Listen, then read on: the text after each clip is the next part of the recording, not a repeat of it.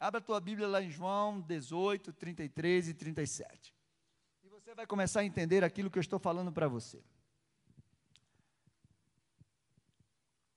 Diz assim: Pilatos entrou novamente no pretório, chamou Jesus e lhe perguntou. Isso foi quando prenderam Jesus e levaram diante de Pilatos. Você é rei dos judeus? Jesus respondeu: Esta pergunta vem do Senhor mesmo ou foram outros que falaram a meu respeito? Pilatos respondeu: Por acaso eu sou judeu? A sua própria gente e os principais sacerdotes é que entregaram, é que o entregaram a mim. Quem foi que o que foi que você fez? Jesus respondeu: O meu reino não é deste mundo. Se o meu reino fosse deste mundo, os meus ministros se empenhariam por mim para que eu não fosse entregue aos judeus. Mas agora o meu reino não é daqui. Pilatos perguntou: Então você é rei? Jesus respondeu: o Senhor está dizendo que eu sou rei. Eu, para isso, nasci. E para isso vim ao mundo, a fim de dar testemunho da verdade, porque todo aquele que é da verdade ouve a minha voz. Jesus sabia quem ele era e por que ele havia nascido. E a qual a sua missão? Essa é a pergunta de um milhão de dólares. Você sabe quem você é? E por que você nasceu? E o que você está fazendo aqui? Dizem pesquisas que menos de 15% da humanidade consegue responder aquilo que Jesus falou agora.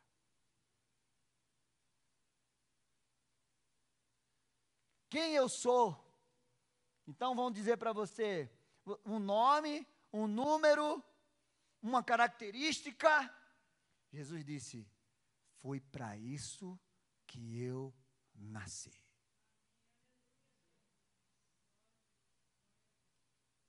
Você já tinha tentado nisso? Nesse texto? Meu amado, o propósito de algo ou de alguém é a razão pelo qual ele existe e foi criado.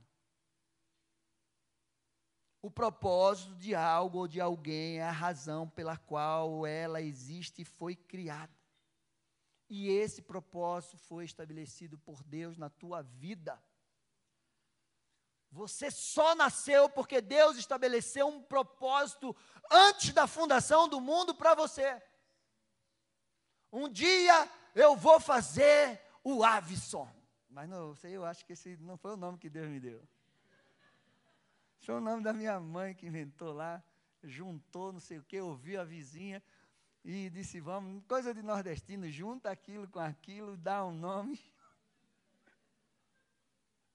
Eu garanto que tem um nome, filho, a gente tem um nome na pedrinha lá. Eu acho que meu nome vai ser um nome. Eu não sei qual vai ser o teu nome.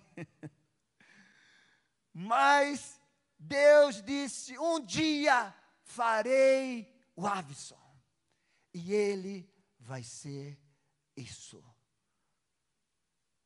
Você não se torna algo, você nasce aquilo que Deus já estabeleceu para a tua vida. Você pode se tornar o que você. Eu estava me tornando muita coisa.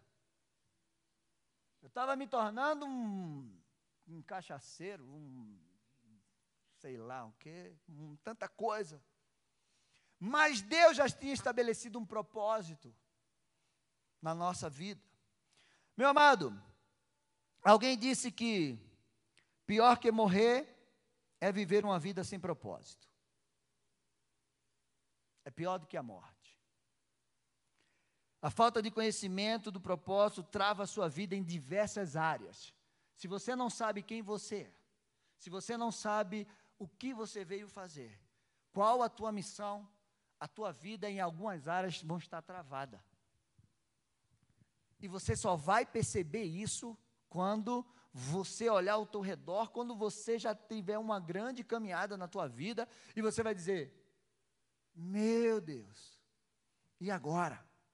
E eu vou te provar isso na Bíblia. Viver o propósito de Deus, que Deus criou para a tua vida, seu Criador estabeleceu, para você vai trazer crescimento, vai trazer realização, vai trazer satisfação plena, como eu falei para você. E nós precisamos conhecer, entender e viver o propósito que Deus colocou na nossa vida. E se você conhece o teu propósito de vida, se você sabe qual é a tua missão, isso é um privilégio diante da humanidade que a gente vive. Porque, como eu falei, pesquisas dizem que menos de 15% consegue responder isso. E existe mesmo uma ação espiritual maligna para impedir que você viva o seu propósito. É sério, pastor? É. E se você ignorar isso, é um erro muito grande na tua vida. Lembra de Jesus? Jesus estava lá.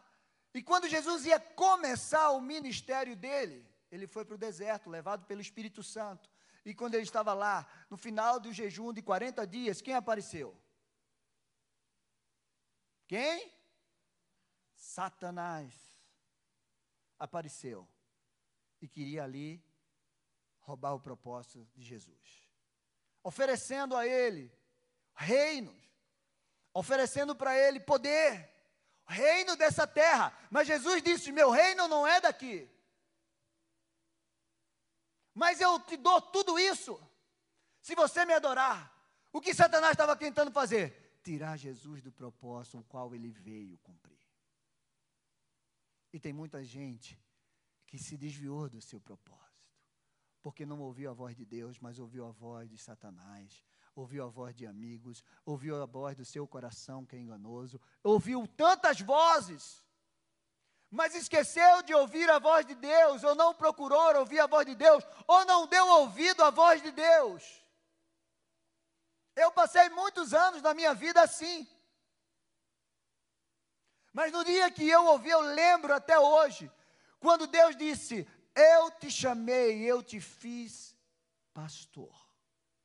Ele já tinha falado para minha mulher antes de eu, no dia do casamento. Mas ela nem me contou. Ela não queria ser crente. Ela dizia: Eu não vou ser crente, nunca vou ser crente. Hoje é mais crente do que eu. Né, pastor? A pastora, ela dizia: Eu nunca vou ser pastora. Eu digo: Tudo bem, pastora Meg. O Lucas era pequenininho, dizia, pastora Meg. Repetia. Está aí. Não adianta. Meu amado, Satanás fez isso com Jesus. Sua missão, o seu propósito, o propósito de Deus para a sua vida está ligado ao reino do céu. O que Deus estabeleceu para você fazer está ligado com o reino. Ah, você é um médico, você é um médico do reino. Você vai trazer o reino de Deus no lugar que você vai trabalhar. Ah, você é um advogado, você vai trazer o reino de Deus, você vai influenciar a terra com o céu. Você pode ser o que você, que Deus determinou para você, na sua vida profissional. Mas você precisa entender isso. O seu propósito está ligado com o reino de Deus. Se não, se o seu, se o, o seu propósito de vida que você está vivendo hoje não estiver impactando a terra com o reino de Deus, tem algo errado. A primeira coisa que você precisa entender: não estou impactando a terra com o reino, tem algo errado. Você está sendo roubado. Meu amado homem pode conquistar todas as coisas. Tudo quase tudo, como eu falei para você, que seja sucesso aos olhos humanos. Mas se ele não viver o propósito, no final de tudo ele vai dizer que é vaidade. E eu vou fazer questão de ler esse texto, porque Salomão foi o homem considerado o homem mais sábio do mundo e mais rico dessa terra. E ele escreveu isso. Eclesiastes 2, a partir do verso 4.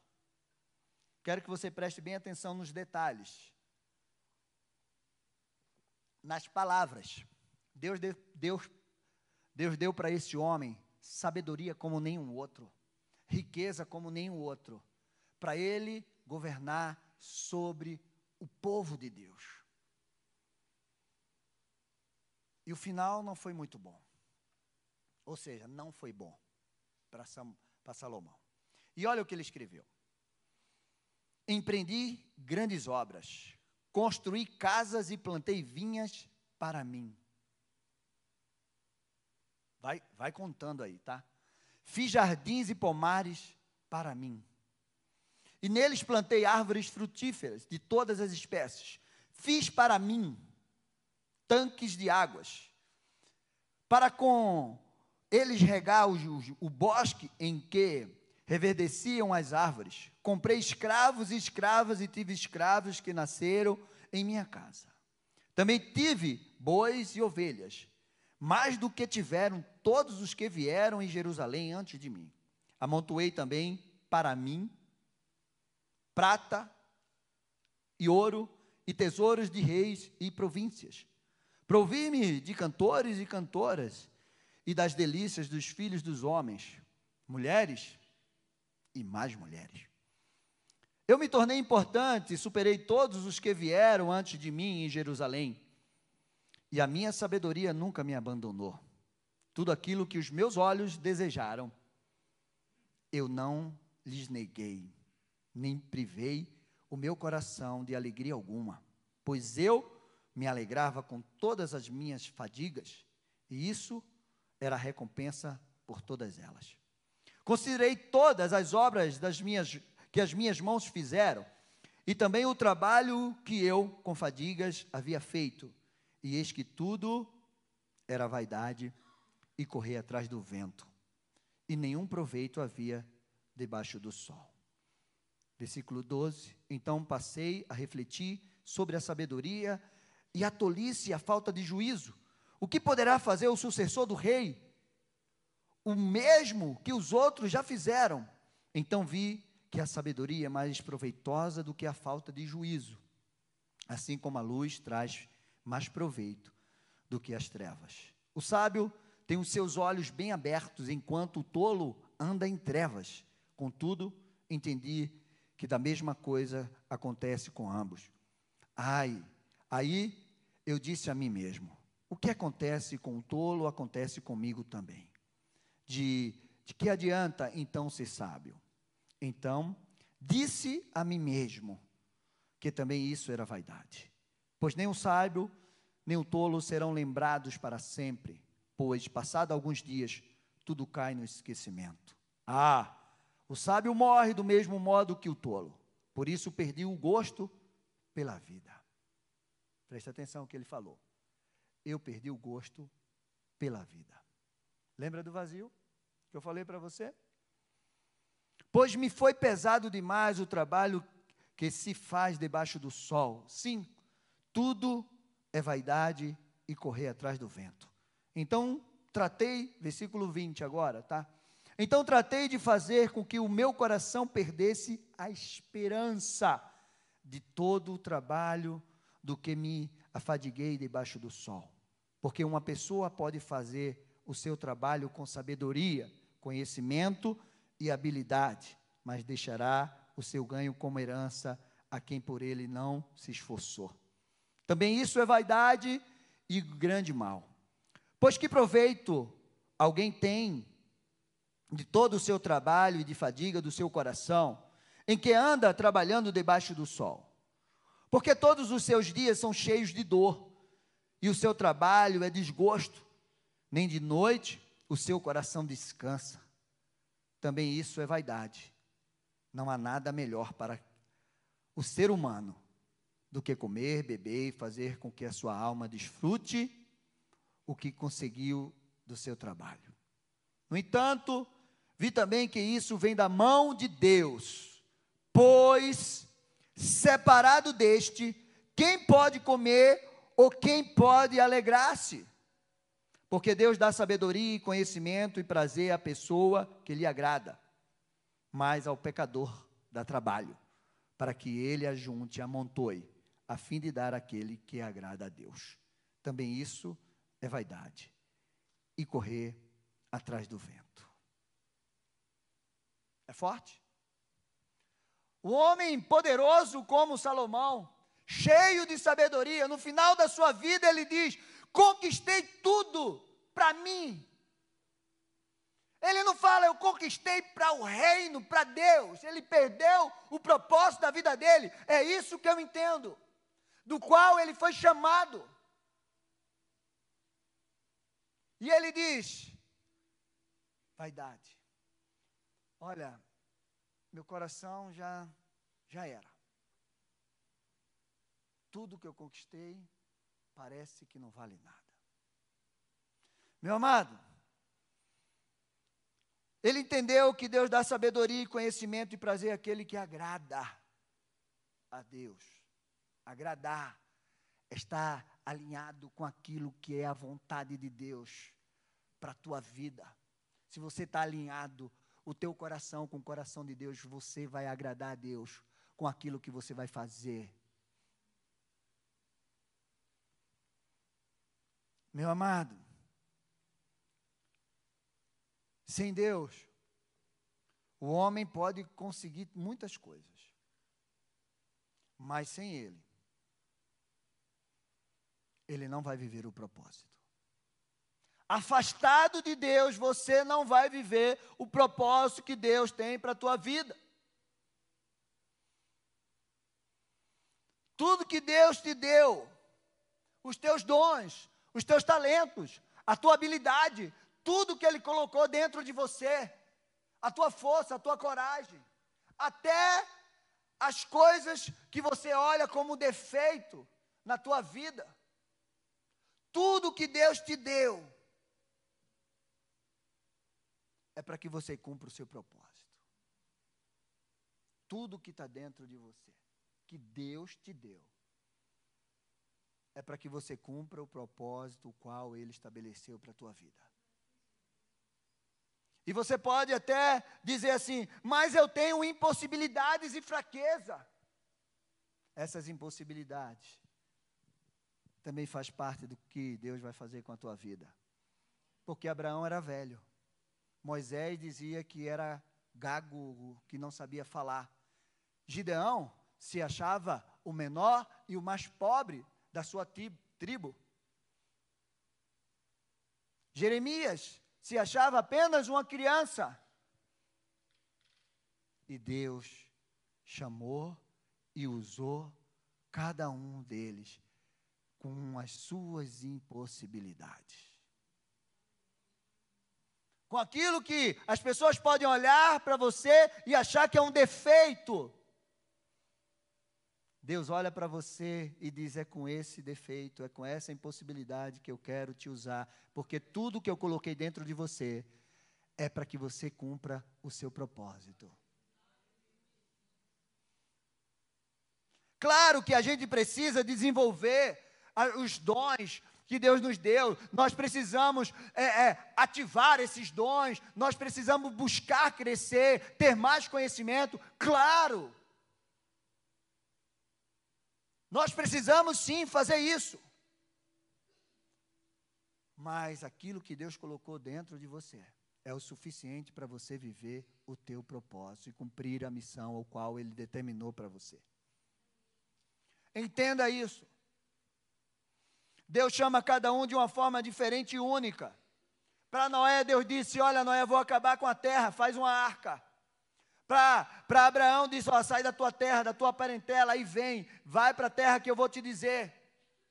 Moisés, Deus apareceu numa sassa e disse: Olha, eu vim, eu escutei a, a oração do meu povo e por isso eu desci, e você vai agora libertar o meu povo do Egito. Para cada um, Deus faz de uma coisa. José, ele entendeu o propósito da vida dele com um sonho. Deus deu um sonho para José. Davi, vai lá, Samuel, diz a ele que ele vai ser rei. Você está vendo que Deus usa várias coisas para te mostrar o propósito dele na tua vida? Ele pode usar muitas coisas. As pessoas dizem para mim, pastor, como eu vou descobrir o meu propósito? Ora. Vai orar. vai dizer: Senhor, eu quero saber por que eu nasci. E o que eu vim fazer aqui? Qual é o meu propósito de vida? Ele vai te revelar de alguma forma. Ele vai te revelar de alguma forma. Amém? E você? Você já sabe qual foi? Qual é o teu propósito de vida? Você está indo em direção do teu propósito, você está realizando a tua missão, a qual Deus determinou para você? Você precisa entender isso. Buscar o Senhor. A palavra de Deus diz em Jeremias 33, 3: Buscar-me-eis e me achareis, quando me buscardes de todo o coração. Você precisa ser liberto disso. Porque se você não entender isso, você pode estar andando em, em círculos. Ali, ó, a sua vida fica ali. Você nunca sai daquilo. Você vai e volta, está no mesmo lugar e você está ali. E não cresce, não desenvolve e fica cansado, insatisfeito, atormentado por Satanás. E Satanás bota uma cordinha em você e você fica lá rodando. Cega os teus olhos espirituais e você não enxerga. Tapa os teus ouvidos e você não consegue ouvir a voz de Deus. E você vai chegar um momento que vai ficar em desespero. Mas, pastor, a minha vida está maravilhosa. Está eu e Salomão, consegui tudo. Só não chegue no final como ele. Se você não estiver vivendo o propósito de Deus. Algumas formas de você entender o teu propósito. Sonhos, desde criança, desejos profundos, dons, habilidades. Ah, pastor, desde criança isso me. Eu podia trazer uma lista aqui, eu só coloquei três coisas. Aquilo que você faz com tanto amor, que mesmo que não te pague nada em troca, você faz. Sabe aquela coisa que você tem um desejo tão grande de fazer, que mesmo que não te pague nada, que você não tenha recompensa humana nenhuma, você faz com tanto amor. Fique ligado que teu propósito deve estar ali. Aquilo que te causa incomodação, que dá uma indignação em você, que mexe com o teu senso de justiça, que você tivesse, se você tivesse oportunidade, Deus, se eu tivesse oportunidade, eu mudaria aquilo. Se eu tivesse oportunidade, eu ia lá e realizaria aquilo. E não esqueça, está vinculado e ligado com o reino de Deus. Não é para você. E agora eu quero falar para você. Só foi introdução. Eu tenho tempo agora. Corri bem muito nessa introdução. Vocês entenderam? Então, eu quero falar para vocês algo que Deus colocou no meu coração na vida de Neemias. Neemias teve um, um chamado e ele entendeu o propósito dele diferente de todos o que eu falei para você. Eu não encontrei ninguém na Bíblia que, que, pelo menos eu não lembro, que teve um chamado tão diferenciado como Neemias. Neemias descobriu o chamado dele de uma forma diferenciada. Não foi nenhum anjo que bateu lá na porta dele, não foi o, o, o, o profeta que foi lá ungir ele, não foi ele que ouviu a voz de Deus e disse: ah, vem cá, sai, vai lá, faz isso. Não. Foi algo realmente diferenciado. Ele teve uma indignação dentro dele, incomodou o coração dele. Então vamos lá, Neemias 1. A partir do verso 1. E você vai entender. O livro de Neemias é um livro de libertação. Ele começa com o princípio de libertação, qual a gente aplica no mapeamento espiritual aqui, gente. E você que conhece isso, você vai identificar rapidinho. Diz assim: Palavras de Neemias, filho de Acalias, no mês de Quisleu, no vigésimo ano quando eu estava na cidade de Suzã, veio Anani, um dos meus irmãos, com alguns homens de Judá. Então lhe perguntei a respeito dos judeus que escaparam e que sobreviveram ao exílio e a respeito de Jerusalém. E eles responderam: os restantes, os que sobreviveram ao exílio, e se encontram lá na província estão em grande miséria e humilhação. As muralhas de Jerusalém continuam em ruínas e os seus portões foram destruídos pelo fogo. Quando ouvi essas palavras, eu sentei, chorei e lamentei por alguns dias. Fiquei jejuando e orando diante do Deus dos céus. E disse: Ah, Senhor, Deus dos céus, Deus grande e temível, que guardas a aliança e a misericórdia para com aqueles que amam e guardam os teus mandamentos. Estejam atentos os teus ouvidos e os teus olhos abertos para que atendas a oração do teu servo que hoje faço diante de ti, dia e noite, pelos filhos de Israel, teus servos. Faço confissão dos pecados dos filhos de Israel, os quais temos cometido contra ti. Eu e a casa do meu pai pecamos. Temos procedido de forma totalmente corrupta contra ti e não guardamos os mandamentos, nem os estatutos, nem os juízos que ordenastes a Moisés, teu servo.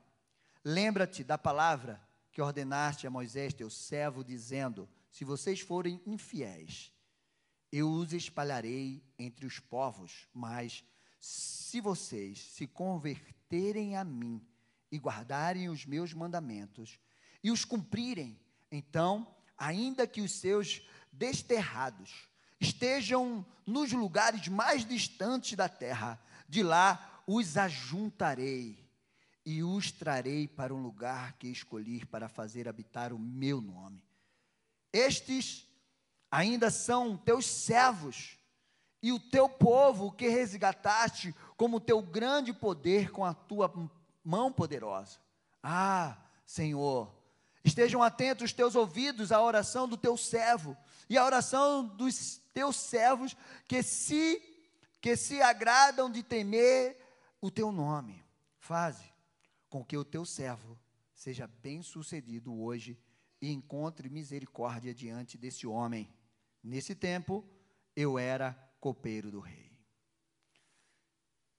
Neemias encontrou o chamado e o propósito da vida dele por uma notícia desagradável que incomodou o coração dele em relação ao seu povo. Ele se dispôs Alguém aqui duvida que Neemias não viveu o propósito o qual Deus estabeleceu para a vida dele? Um copeiro do rei, que teve um livro na Bíblia, um livro de restauração, de libertação, de transformação, de governo, de quebra de cativeiro, de transformação de famílias e gerações. Esse foi Neemias, porque ele se indignou. Espera aí, eu sou copeiro do rei, eu estou bem aqui, comendo as melhores comidas. Ah, tudo bem que eu estou arriscando a minha vida em experimentar as comidas do rei, mas eu estou confortável num palácio. O rei gosta de mim. Sou um homem de confiança. Eu tenho privilégios aqui. Mas aquilo indignou ele de uma forma. Meu amado, nós precisamos nos posicionar, muitas vezes, para entender aquilo que Deus quer de nós. E o posicionamento dele foi: ele ficou incomodado. Lembra que eu falei para você que aquilo que te indigna, aquilo que te incomoda, que te traz um senso de justiça que você quer viver, realizar a restauração? Porque Isaías 61 diz que nós vamos libertar cativos, restaurar lugares arruinados destruídos. Vamos levar a libertação aos cativos e apregoar o ano aceitável do Senhor. Neemias foi para Jerusalém, ele, ele restaurou o físico, ele restaurou o político, ele restaurou o culto a Deus, as famílias, a honra do povo. Tudo isso. Esses foram o posicionamento dele. Ele ficou incomodado. Ele reconheceu o erro dele e dos seus pais e, e se colocou na brecha. Ele, naquele momento, orou para quebrar toda maldição hereditária, toda perseguição maligna, todos os pecados dos seus antepassados. Isso é processo de libertação. Ele orou e jejuou. Você tem orado e jejuado? Ele se dispôs a sair do lugar do conforto. Ele era copeiro, copeiro do rei, vivia no palácio. Eu quero te dizer, meu amado, que muitas vezes, para que você possa viver o teu propósito, você precisa entender que existe um processo. E para você chegar no propósito, você vai ter que passar pelo processo. E muitas vezes esse processo é doloroso. Ele vai te tirar do lugar do conforto. Ele vai exigir muito de você, esforço, perseverança, como eu falei, confiança em Deus. Ele precisou de quatro tipos de pessoas. A primeira, aqueles que desper, despertaram ele, dos seus irmãos, com informação de Jerusalém. Olha, você pode precisar de alguém para te despertar. Ô oh, meu amigo, olha, eu estou vendo em você. Olha, eu estou identificando isso em você. Olha, você tem um chamado para isso. Olha, cuida de fazer isso. Eles não disseram isso para Neemias. Eles só trouxeram uma notícia que despertou dentro dele aquilo o qual ele nasceu para fazer. Segunda pessoa, aquele que vai investir, enviar você, o rei. Neemias 2, 1 ao 8 diz assim: No mês de Nissan, no vigésimo ano do reinado de Ataxerxes, uma vez posto o vinho diante dele, eu peguei e ofereci ao rei. Ora, nunca antes eu tinha estado triste diante dele. Então o rei me disse: Por que o seu rosto está triste? Se você não está doente. Isso tem de ser tristeza de, do coração. Então fiquei muito, com muito medo e respondi: Que o rei viva para sempre. Como não estaria triste o meu rosto se a cidade onde estão sepultados os meus pais está em ruína e os seus portões foram queimados? E o rei me disse: O que você me pede agora? Então orei a Deus nos céus e disse ao rei: Se for do agrado do rei, e se este seu servo encontrou favor à sua presença, peço que o rei me envie ajudar a cidade de onde estão os túmulos dos meus pais, para que eu o reconstrua. Então, ó rei, que tinha a rainha sentada ao seu lado, me perguntou: Quando, quanto vai durar a tua ausência? Quando você voltará? Marquei certo prazo e o rei deu por satisfeito e me deixou ir. E ainda disse ao rei: Se for do agrado do rei, que ele me dê cartas para os governadores da região do outro lado do Eufrades, para que me permitam passar e entrar em Judá. E também uma carta para Zaf, guarda das florestas do rei, para que me dê madeiras para as vigas dos portões da cidade e do templo, para as muralhas da cidade, para a casa em que deverei me alojar. E o rei me deu o que eu pedi, porque a mão bondosa do meu Deus estava sobre mim. Meu amado, às vezes, para que você cumpra o seu propósito, você vai precisar de alguém que invista em você. E que te envie. E que coloque a mão sobre você, que ore por você, que te dê, te dê suporte de alguma forma. Para que você cumpra o teu chamado. O rei fez isso com Neemias. A terceira pessoa, aqueles que vão ajudar a realizar a obra. Neemias 2, 11 e 12 diz: Então cheguei a Jerusalém, depois de esperar três dias, me levantei à noite junto com os poucos homens que estavam comigo, não declarei a ninguém o que meu Deus havia posto no meu coração para eu fazer em Jerusalém. Não havia comigo animal algum, a não ser o que eu montava. Meu amado, esses foram os primeiros homens, o qual Neemias contou para ajudar ele a cumprir o propósito o qual Deus estabeleceu sobre a sua vida. Você não está sozinho. Ainda tem sete mil joelhos que não se dobraram a Baal. Então nunca diga que você está sozinho, porque sempre Deus vai colocar pessoas para te ajudar a cumprir o teu propósito. Não entre na, nessa onda do inimigo dizer que você está só. E se você é membro da Alameda, aí é que você não está só mesmo. Porque a gente está aqui para caminhar com você. Amém? Isso eu posso dizer com certeza, porque eu aprendi com meu pastor. Quarto lugar e último, aqueles que serão contra você. Estava tão bom, né? Estava maravilhoso. Mas tem esses também. Os inimigos do teu propósito. Sempre vai aparecer. Mas você não se incomode com eles, porque eles te trazem resistência. Eles te levantam, eles fazem com que você se torne mais forte. Eles, eles fazem com que você se torne mais confiante, resiliente. Esses são os inimigos do propósito. Neemias 4, 1 e 3 diz assim: Quando Sambalá ouviu que nós estávamos reconstruindo a muralha, ficou irado e indignado e começou a zombar dos judeus. Na presença dos seus irmãos e dos exércitos de Samaria, ele disse: O que esses judeus fracos estão fazendo? Vocês vão permitir que eles continuem? Será que vão oferecer sacrifícios?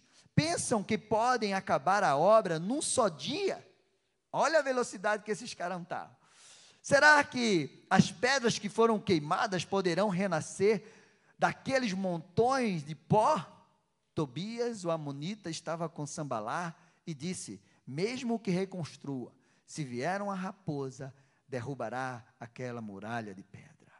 Esses são os inimigos. Sambalá, Tobias, os amonitas, os árabes, os asdoditas tentaram parar a obra. Mas Sabia que você precisa entender que para que você possa viver o teu propósito, você vai enfrentar os inimigos. Mas não se preocupa, porque a mão do Senhor está sobre você. E ele vai te livrar de todos eles. E se você permanecer nele, você vai realizar o teu propósito. Seja forte e corajoso, confie não abandone o propósito de Deus na tua vida. Neemias 6, 1 ao 4. Quando Sambalá, Tobias e Gesem, o árabe, e o resto dos nossos inimigos ouviram que eu tinha reconstruído a muralha e que nela já não havia mais brecha alguma, ainda é, é que até este tempo eu não tivesse colocado os portões no seu lugar, Sambalá e Gesem mandaram dizer a mim: Venha, Vamos nos encontrar numa das aldeias do vale do Ono. Na verdade, o que eles queriam era me fazer mal. Por isso, enviei-lhe mensageiros para dizer: Estou fazendo uma grande obra e não posso descer daqui. Porque devo parar a obra para ir me encontrar com vocês. Quatro vezes eles fizeram o mesmo pedido mas eu lhe dei sempre a mesma resposta. Preste atenção no que eu vou dizer agora. Deus te colocou num lugar privilegiado de autoridade. A palavra de Deus diz que nós estamos assentados com o Senhor ao lado dele, nas regiões celestiais. O inimigo sempre vai querer que você desça porque ele não está lá. Ele está aqui. E se você descer do lugar que Deus te colocou, você vai bater com o inimigo face a face. Então não saia da posição que Deus te colocou. Lute com o inimigo com as armas espirituais que Deus te deu. Neemias disse: Eu não vou descer daqui, meu amigo, porque tem uma obra para eu fazer. E se eu descer, essa obra vai parar. Por quatro vezes eles tentaram. Mas como eu digo para você, que não adianta, porque se a mão do Senhor está sobre você, e você está fazendo aquilo que Deus te determinou para fazer, o resultado vai, ser esse aqui. Neemias 6, 15 e 16. A reconstrução da muralha foi terminada aos 25 dias do mês de Eleu. 52 dias. Em 52 dias. Quando todos os inimigos ouviram isso, todos os gentios à, à nossa volta temeram e decaíram muito em seu próprio conceito, porque reconheceram que foi por intervenção do nosso Deus que eles fizeram esta obra. Se você está vivendo o propósito que Deus determinou para você, nada e ninguém vai te parar. Porque você vai chegar lá e você vai realizar essa obra em nome de Jesus. Viver o propósito exige passar por esses processos. Não fuja do, do processo que Deus tem para você. Ele vai te levar à conquista. Pastor, e como você, como eu travo o meu propósito? Primeiro, quando você está desconectado com Deus. Se você estiver desconectado com Deus, com a sua fonte, com o seu Criador, aquele que estabeleceu o propósito, você vai estar travando o seu propósito. Segundo, quando você pensa em benefícios próprios, terrenos e não no reino, isso é egoísmo. Olhar para o seu próprio ventre. Você está travando o teu propósito. Tem um videozinho que está rolando aí na internet que diz que os rios não bebem suas próprias águas. As folhas não. E ele vai falando. Então, meu amigo, deixa eu te dizer uma coisa. Você não nasceu para você. Você nasceu para abençoar a vida de outros. Amém? Existem lugares e pessoas que estão esperando por você. Terceiro lugar, não buscar o conhecimento de Deus. Se você não buscar Deus, você não vai conhecer o teu propósito. Ficar no lugar de estagnação e acomodação. Estou bem aqui. Qual será o resultado disso, pastor? Uma alegria momentânea e temporária. Conquistas e recompensas humanas, reconhecimento, vaidade, correr atrás do vento. Um vazio, por mais que você tenha conquistado muitas coisas, Nunca esqueça das últimas palavras de Salomão. Sentimento de incompletude e insatisfação. Você vai se sentir incompleto se você não estiver vivendo o seu propósito. Por mais conquistas humanas que você vier. E viver o propósito de Deus na sua vida vai trazer satisfação, realização, conquista, vai trazer crescimento, desenvolvimento e o mais importante, a honra do Senhor, a glória do Senhor, o nome do Senhor será glorificado através da tua vida. Fica de pé. Esse é o momento que nós vamos orar. E eu quero te dizer, pastor, e quem vai me conduzir a tudo isso? Quem vai te conduzir a tudo isso é o Espírito Santo de Deus. Ele está em você. Ele vai te conduzir. E Ele vai te levar a viver o teu chamado e o propósito de Deus na tua vida. Você jamais vai conseguir receber de Deus a direção, tudo que Deus tem para você, a força, o renovo, a, a, o entendimento, ouvir a voz de Deus, os mistérios de Deus, o entendimento, a mente de Cristo, se o Espírito Santo de Deus não estiver em você e você buscar esse Espírito, Ele é a peça-chave para que você possa viver. Pastor, tantas coisas na minha vida estão tão travadas. De repente você não está vivendo o propósito que Deus tem para você. E vai ficar travado mesmo. Mas hoje é dia de você destravar. E você buscar a Deus e ouvir a voz de Deus naquilo que Deus quer que você faça.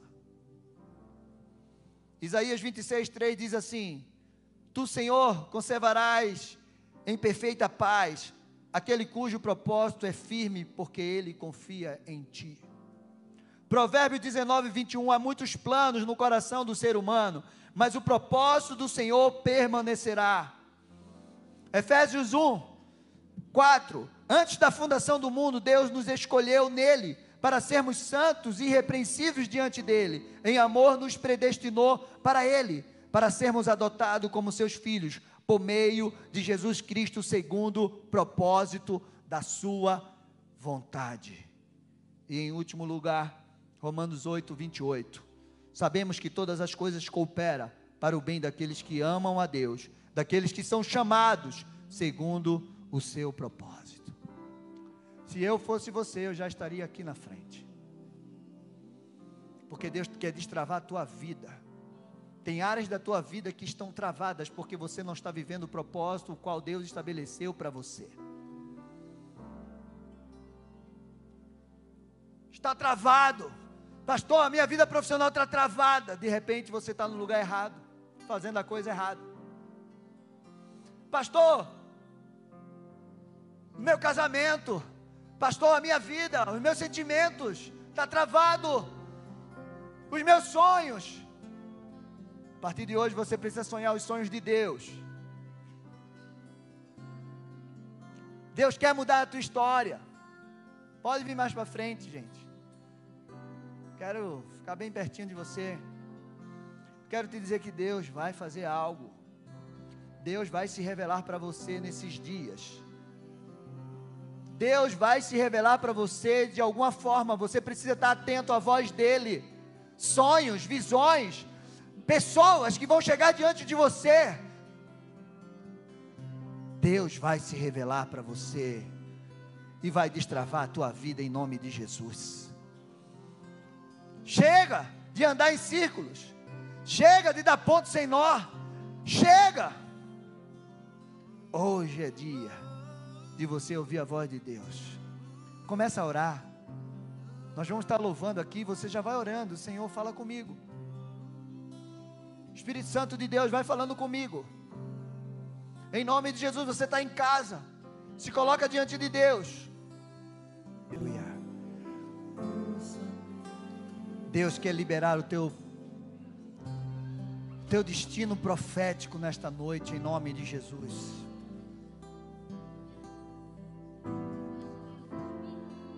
Deseje morrer vazio, como Paulo morreu, como Jesus morreu. A pior coisa vai ser quando você se deparar diante de Deus e Deus dizer: Por que você não realizou isso? Por que você não cumpriu o seu chamado? Mas quando chegar o último dia de você nessa terra, você vai dizer como Paulo disse: Eu estou pronto para morrer, ser derramado como oferta de libação, porque eu deixei aqui nessa terra tudo que Deus me pediu.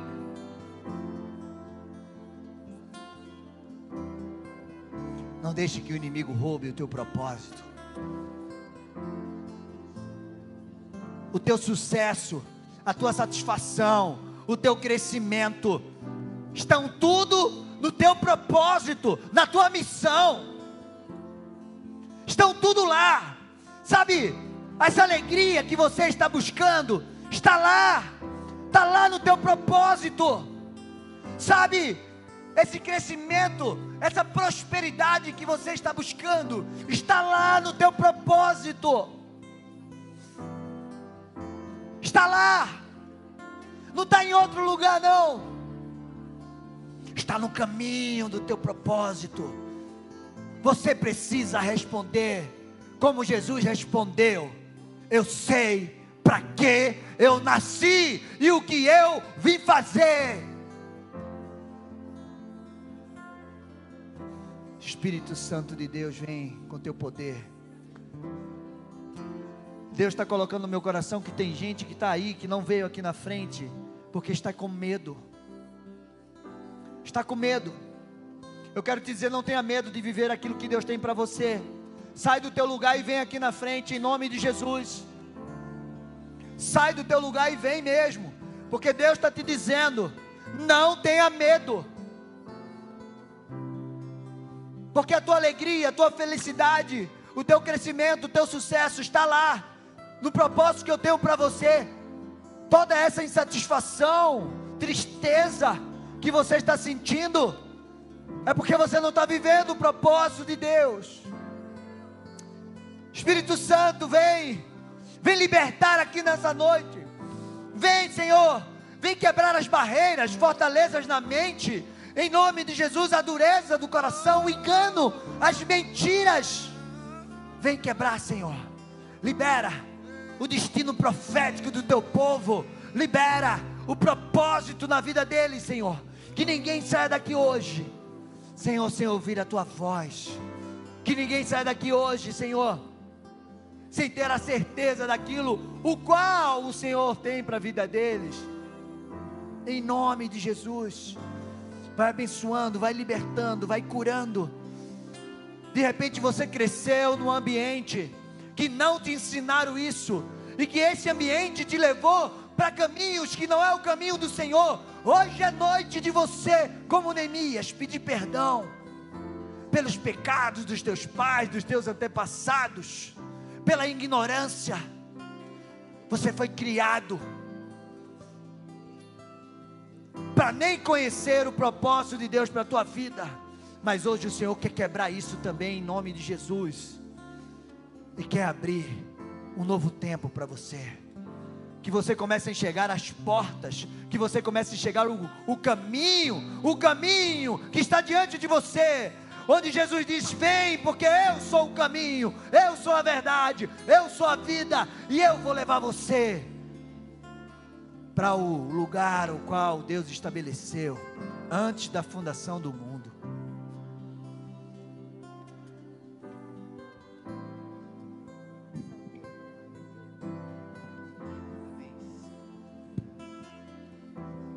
Glória a Jesus. Fique em pé, você que está de joelhos. Só um minutinho, por favor. Bem, você ouviu e tem ouvido uma grande palavra todos os cultos de sexta-feira. A nossa vida travada, a gente quer que Deus faça tudo, destrave e joga a chave fora. Não. Deus te deu a chave. A chave está com você. Porque essa porta que foi travada, foi Deus que fez. Mas ela não estava travada, ela estava aberta.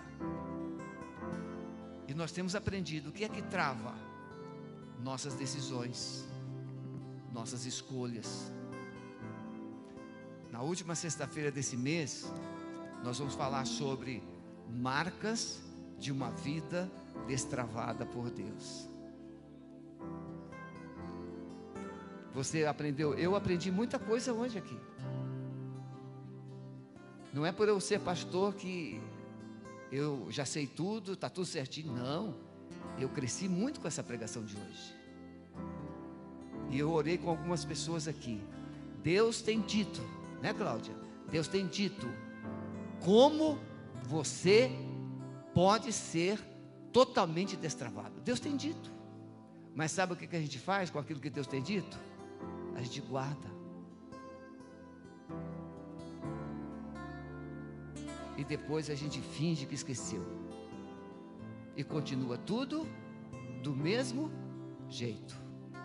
Travado. Não. O que era impossível a você, Jesus já fez. Satanás foi vencido. O pecado foi perdoado. A morte foi vencida Agora, o que falta é possível a você. Jesus disse para um pai que tinha um filho endemoniado e estava a família toda travada. Aquele pai desesperado disse assim: Senhor, se tu podes, liberta o meu filho. Jesus disse: Se tu podes, se podes, ele devolveu. Tudo é possível ao que crê. Essa é a chave. Alguém já disse: você dá um passo e Deus coloca o chão. Mas nós queremos explicações. A sua mente agora está pedindo explicação. Algumas mentes estão questionando. Não, eu já fiz tudo. Não fez, não. Não fez. Quer ver uma das coisas que você não fez? Foi descansar na promessa que Deus te deu. Deus dá uma roupa nova, a gente suja. Deus coloca um sorriso, a gente chora. Deus coloca gratidão, a gente murmura.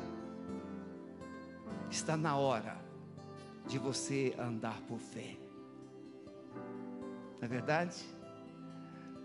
Eu, quando eu vejo um casalzinho assim, abraçadinho, às vezes eu passo lá no Parque Barigui e vejo alguns casaizinhos, alguns se beijando, eu paro, e eles ficam assim meio preocupados. Parou porque eu vou assim, eu, eu quero elogiar vocês. Mas eu espero que vocês envelheçam assim, se beijando, se abraçando. Eu já conversei lá no Parque Barigui com um casalzinho com 65 anos de casados. Eles ficam lá do outro lado num banquinho, sentados de mãos dadas. E eu parei, olhei para ele assim: que coisa linda. Vocês acham que eles não tiveram problemas? Sim, mas eles não deixaram que os problemas determinassem o futuro deles. Está na hora de você começar a dizer: essas travas já foram vencidas por Jesus. Eu não vou deixá-las determinar o meu futuro. Você está entendendo isso? Coloque as mãos assim. Eu não vou orar para Deus te, te destravar, não.